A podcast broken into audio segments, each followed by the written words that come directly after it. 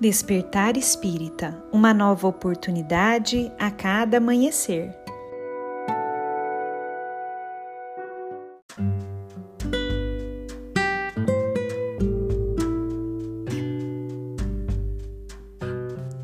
Sejam muito bem-vindos, amigos queridos, para mais um Despertar Espírita.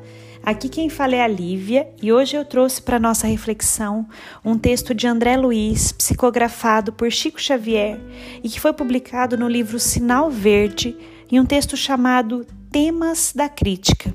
Nesse texto, André Luiz nos leva às seguintes reflexões. Procure silenciar onde você não possa prestar auxílio.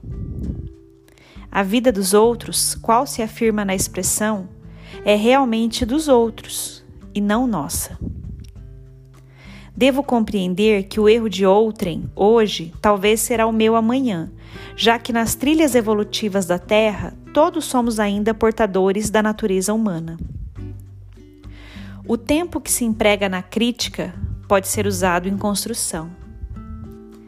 Toda vez que criticamos alguém, estamos moralmente na obrigação de fazer melhor que esse alguém a tarefa em pauta. Anote: em qualquer tempo e situação, os pontos de vista e as oportunidades, os recursos e os interesses, o sentimento e a educação dos outros são sempre muito diversos dos seus. Criticar não resolve, porque o trabalho da criatura é que lhe determina o valor. Quem ama, ajuda e desculpa sempre. Não condene, abençoe. Lembre-se, por vezes basta um martelo para arrasar tudo aquilo que os séculos construíram.